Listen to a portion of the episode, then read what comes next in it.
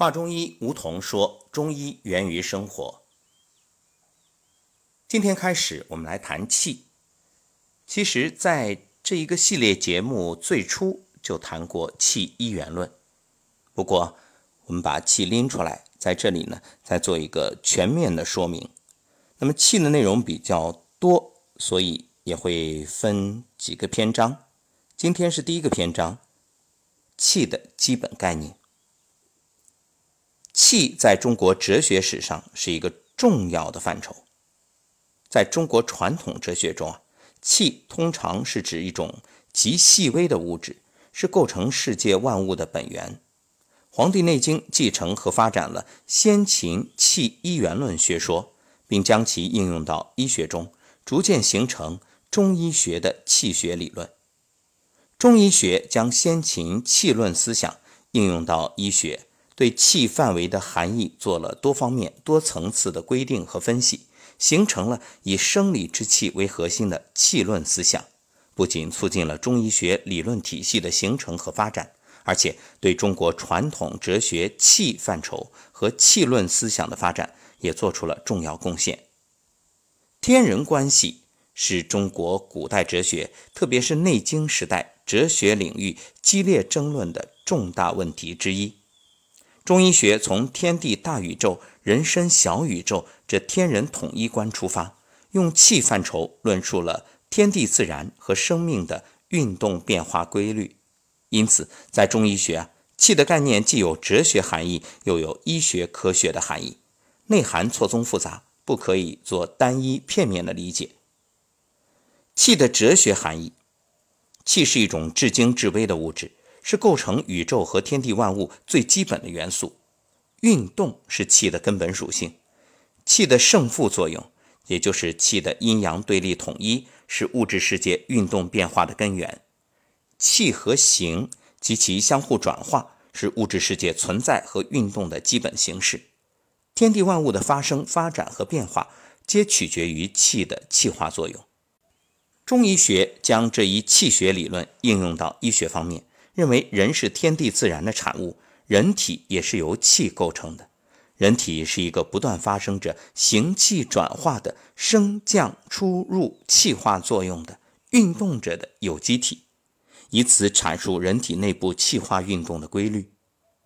气的医学含义，中医学从气是宇宙的本源，是构成天地万物最基本的元素这一基本观点出发，认为气。是构成人体的最基本物质，也是维持人体生命活动的最基本物质。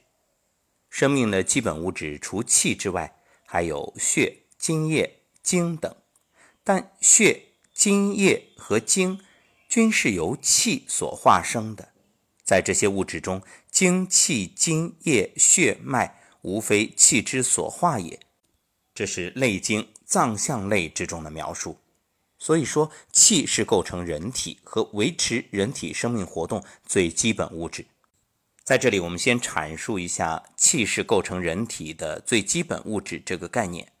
关于人的起源和本质，中医学认为，人和万物都是天地自然的产物。要探讨人的起源和本质，必须首先研究人在宇宙中生存的场所和与人关系最密切的自然环境。善言人者，求之于气交。何谓气交？上下之谓，气交之中，人之居也。气交是人生活的场所，是下降的天气和上升的地气相互交汇的地方。在这里，由于阴阳的运动变化，有四季之分、寒暑之别，既有天之六气的影响，又有地之五行生克的作用，人。就是生活在这样的地点环境之中，人既然生活在气交之中，就必然和宇宙万物一样，都是由气构成的，都是天地行气阴阳相感的产物，是物质自然界有规律的运动变化的结果。故曰：人以天地之气生，四时之法成，天地和气，命之曰人。但是人能应四时而知万物。有高度发展的意识和思维，又是万物中最宝贵的。所以说，天地负载，万物西备，莫贵于人。气是一种至精至微的物质，是构成自然万物的原始材料。人和自然万物一样，也是天地自然之气合乎规律的产物，因此气也是构成人体生命的最基本物质。精，或者说叫精气，是生命的基础。在中医学中啊，精气的医学含义泛指。天地阴阳五行之气内化于人体之中而形成的，构成人体和维持人体生命活动的精微物质，包括先天之精和后天之精。在论述生命的形成时，精气则特指生殖之精和与生俱来的生命物质，是人体生命的基础。中医学在强调气是构成人体的最基本物质。承认生命物质性的同时，又进一步指出生命是由精气直接形成的。故曰：“夫精者，身之本也。两神相搏，合而成形，常先身生，是谓精。故生之来谓之精，两精相搏谓之神。精气先身而生，具有遗传特性。”来源于父母的先天之精气相合，形成了原始的胚胎，转化为胚胎自身之精，成为人体生长发育和繁衍后代的物质基础。新的生命活动神就开始了。人之始生，和气助为基，合力而为泄，以母为基，以父为支。失神者死，得神者生也。这种母鸡腹泻的说法，简明而形象地说明了人的生命是由精气形成的，由胚胎而逐渐发育成形体。具体过程是：人始生，先成精，精成而脑髓生，骨为干，脉为营，筋为刚，肉为强，皮肤坚而毛发长，骨入于胃，脉道已通，血气乃行。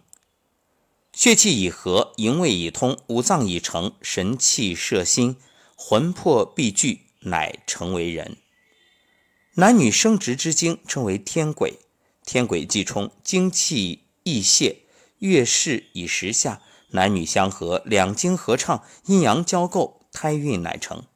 父母之精合而成形，由胚胎而形成躯体的脑髓、骨骼、血脉、筋肉、皮肤、毛发、五脏六腑。随着人身形体的形成，新的生命活动也就开始了，人的生命机能已随之产生。气是维持人体生命活动的最基本物质，气化作用是生命活动的基本特征。人的生命机能来源于人的形体，人的形体有依靠摄取天地自然界的一定物质才能生存。生命活动是物质自然界的产物。人类必须同自然界进行物质交换，才能维持生命活动。天四人以五气，地四人以五味。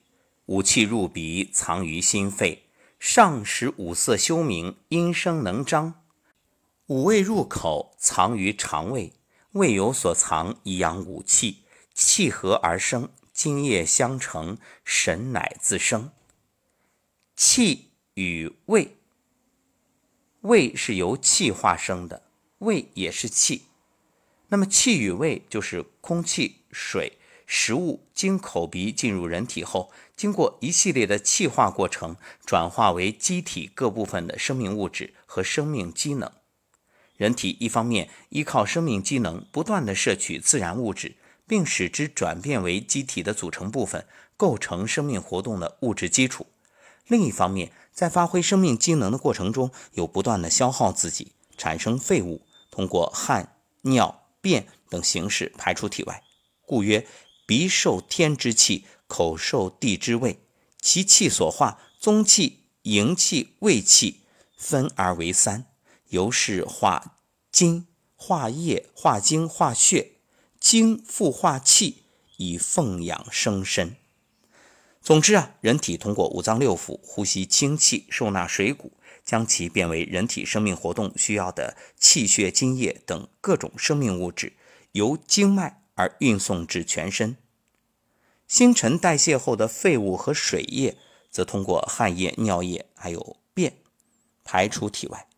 这个过程啊，就是形气转化的气化作用过程，既有有形物质向气的转化，比如饮食经脾胃的腐熟运化而为水谷精微，化为营卫之气；又有气向有形物质的转化，如营气在心肺的作用下化而为血液。形气相互转化的气化过程，包括了物质和能量的相互转化过程。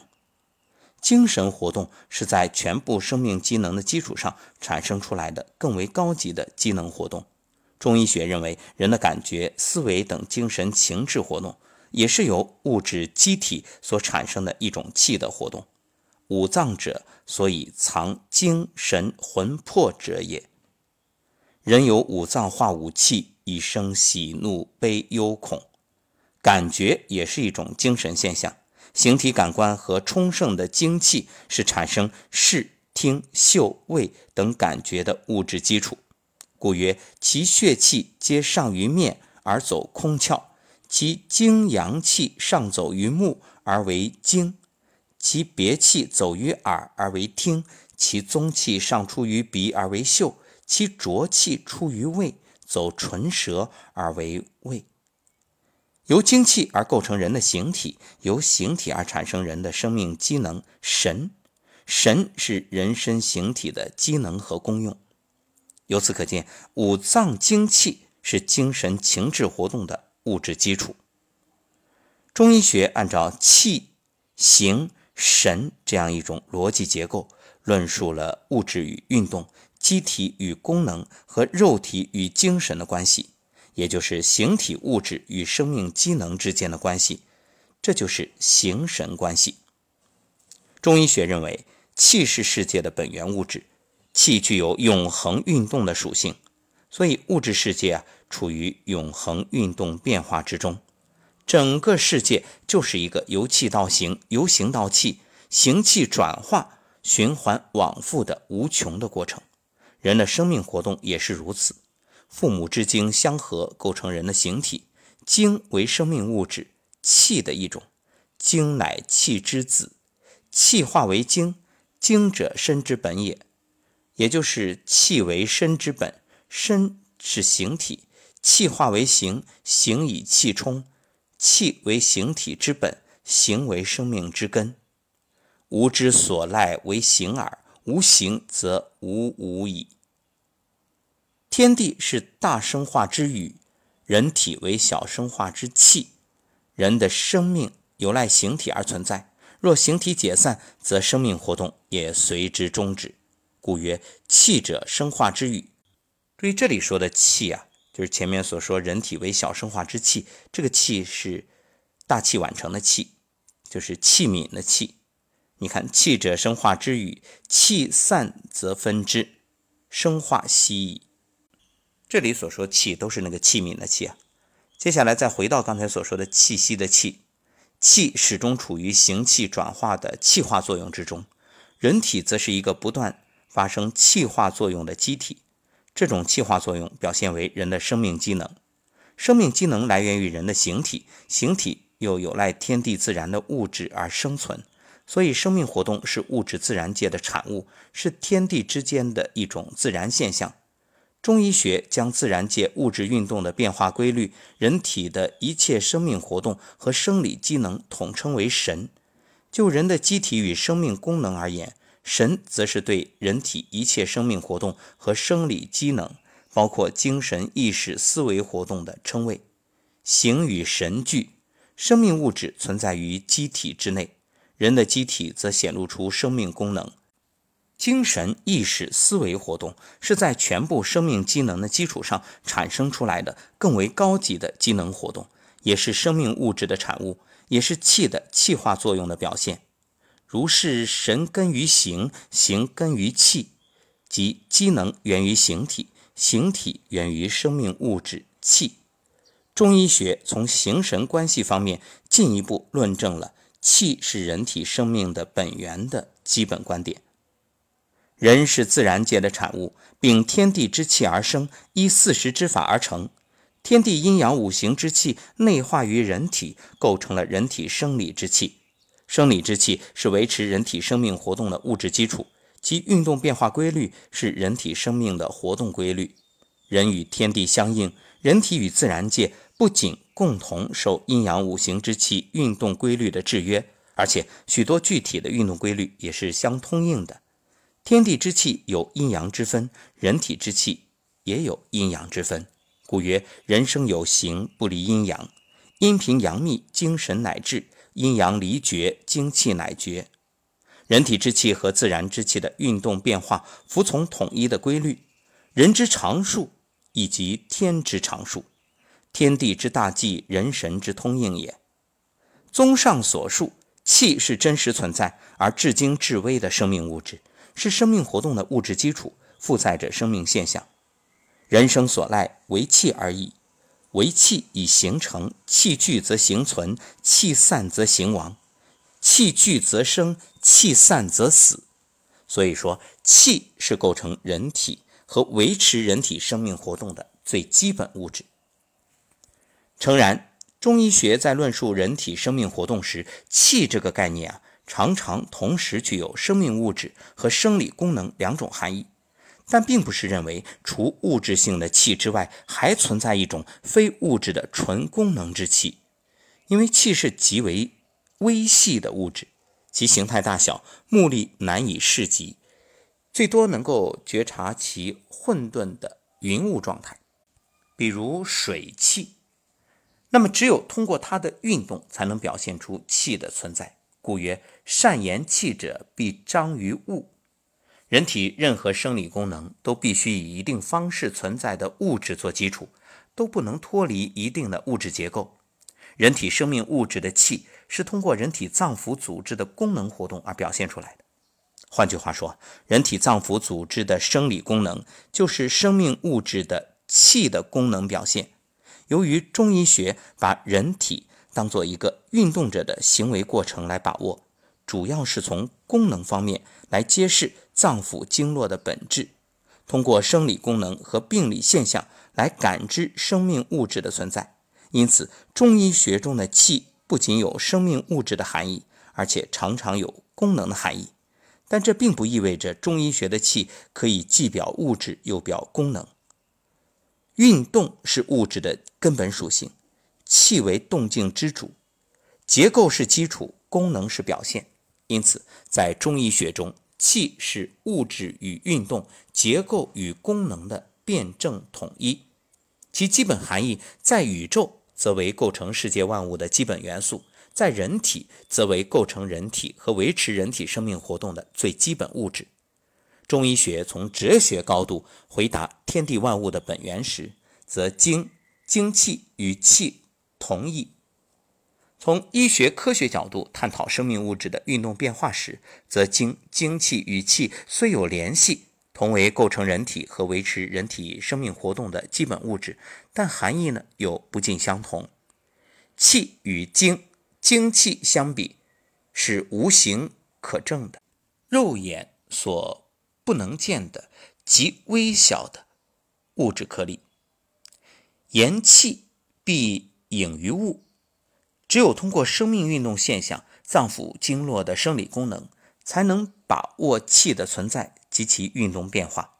而精精气则是有形的，多呈液态，是肉眼可见的极微细的精微物质。也可以认为，精精气是气以聚而成形，以运动形式存在的一种形态。气属阳，主动，贵运行有序而不乱；精精气属阴，主静，贵凝密密藏而不忘泄。好，下一讲呢，我们将具体谈一谈气的生成。